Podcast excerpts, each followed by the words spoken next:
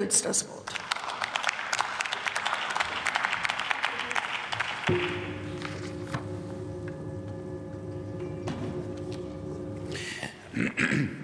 Sehr geehrte Frau Präsidentin, sehr geehrter Herr Minister, liebe Kolleginnen und Kollegen! Mir als Rheinländer würde an einem 11.11. .11. nachmittags um diese Zeit eigentlich der Sinn lieber nach Frohsinn, Freude und Geselligkeit stehen. Das kann er aber nicht, weil wir keine normalen Zeiten haben. Wir haben die Aufgabenstellung, uns mit sehr ernsten, elementar wichtigen Fragestellungen für unser Wirtschaftssystem und auch für unsere Gesellschaft zu beschäftigen. Und deshalb bin ich sehr dankbar, gerade auch als Vertreter des Rheinischen Reviers heute zu diesem Thema hier sprechen zu dürfen. In Ihren Eingangsbemerkungen, Herr Minister, haben Sie die Fragestellung, mit der wir konfrontiert sind, nämlich auf der einen Seite dem Klimawandel Rechnung zu tragen und auf der anderen Seite aufgrund der Kriegslage in der Ukraine entsprechende Stromversorgung hier vor Ort auszubauen, zu revitalisieren oder sicherzustellen, recht nüchtern und sachlich beschrieben. Dagegen ist grundsätzlich nichts einzuwenden, aber erst im weiteren Verlauf der Debatte ist eigentlich deutlich geworden, dass diese Thematik in ihrer historischen Entwicklung, nämlich der Strukturwandel, eine weitere wichtige Facette dieses gesamten Prozesses ist.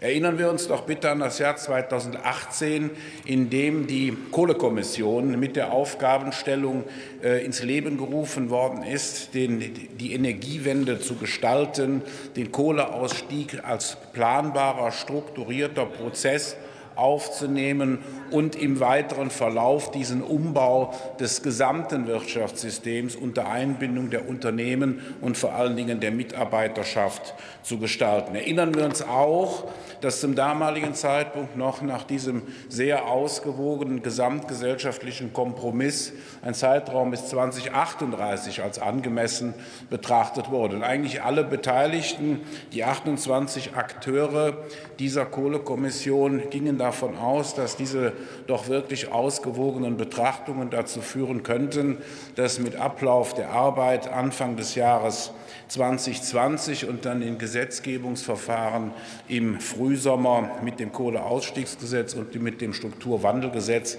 eigentlich allgemeiner Konsens und Zufriedenheit eintreten würde. Das war in der Tat nicht so. Die Klimadiskussion hat an Fahrt aufgenommen. Das ist nachvollziehbar, und wir haben wahrscheinlich alle auch die Beratungen jetzt in Kairo sehr aufmerksam, sehr aufmerksam verfolgt. Insofern haben wir eine vollkommen andere Ausgangslage. Wir haben bedrohliche Versorgungssituationen durch den Angriffskrieg in der Ukraine zu gegenwärtigen. Wir müssen die allgemeine Wirtschaftslage, die Inflation und auch Lieferketten sowie allgemeine geopolitische Krisensituationen auf dem Handelsmarkt unter Kontrolle bekommen. Und gleichzeitig müssen wir uns dieser Aufgabenstellung aus dem Jahre 2018 jetzt unter vollkommen veränderten Bedingungen widmen. Äh, die Finanzlage ist eine andere. Die Auswirkungen der Corona-Pandemie sind unverändert noch vorhanden. Also insofern ist es unverzichtbar, dass wir dies genauso wie das in der Vergangenheit passiert ist, ganzheitlich betrachten. Insofern bin ich Frau Kollegin Dr. Scheer sehr dankbar, dass Sie im Rahmen Ihres Redebeitrags wahrscheinlich in Erinnerung an die Verhandlungen aus der letzten Legislaturperiode um die beiden Gesetze gesehen haben, dass ich nicht auf der einen Seite einfach nur Blöcke an- oder abschalten kann, sondern dass das ein Bestandteil unseres gesamtgesellschaftlichen Wirtschafts- und Personalgefüges ist und dass sich alle die Beteiligten, die darin Verantwortung übernehmen wollen, Unternehmer, KMUs, auch natürlich Investitionsgesellschaften, aber auf der anderen Seite eben auch die Arbeitnehmerschaft als ausführende Mitwirkende in diesem Prozess sozialverträglich einbinden muss. Und die Stichworte, die damals im ähm, in der Kohlekommission prägend waren und die gesamte Diskussion geleitet haben, waren eben Versorgungssicherheit, Wirtschaftlichkeit für alle Beteiligten, Sozialverträglichkeit für die Arbeitnehmerschaft und Umweltverträglichkeit für die technischen Maßnahmen.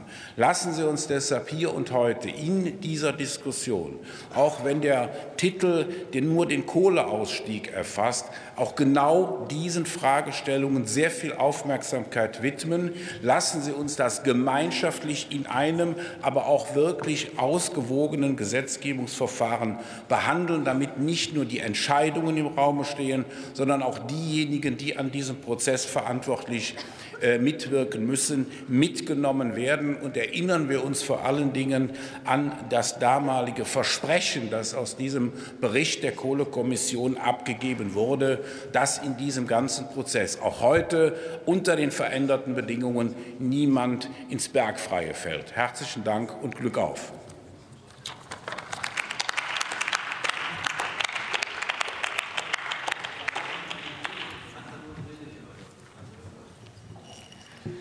Das Wort hat der Kollege Konrad Stockmeier für die